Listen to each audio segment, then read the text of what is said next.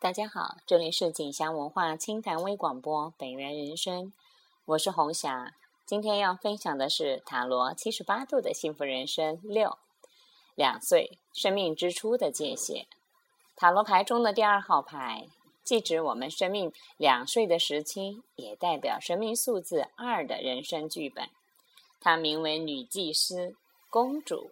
两岁的时候呢，你要留意身边的宝贝，你就知道。这段时期，他们说的最多的就是“我不，我不”。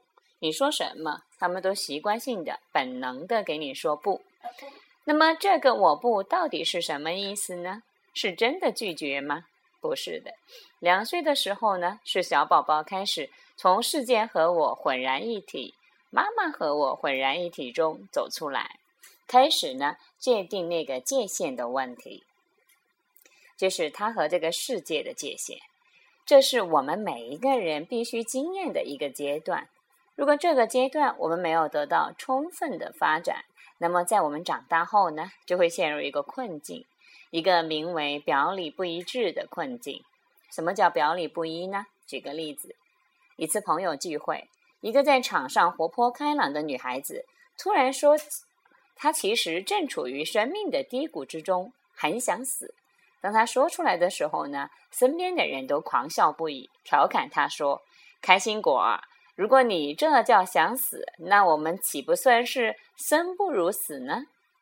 当我问他是不是特别怕拒绝别人，总是否定自己，不敢想象如果向别人说不，后果会怎样时，得到的答案都是肯定的。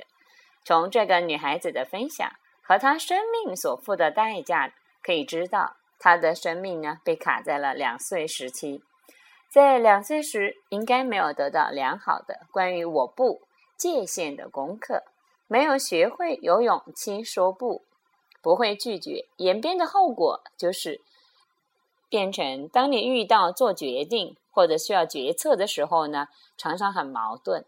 亲爱的朋友，你呢？你是否是一个很容易拒绝别人的人，还是？你是一个很难将我不说出口的人呢，或者是不是你每次在做决定的时候，都会有两个声音在你的脑海里博弈呢？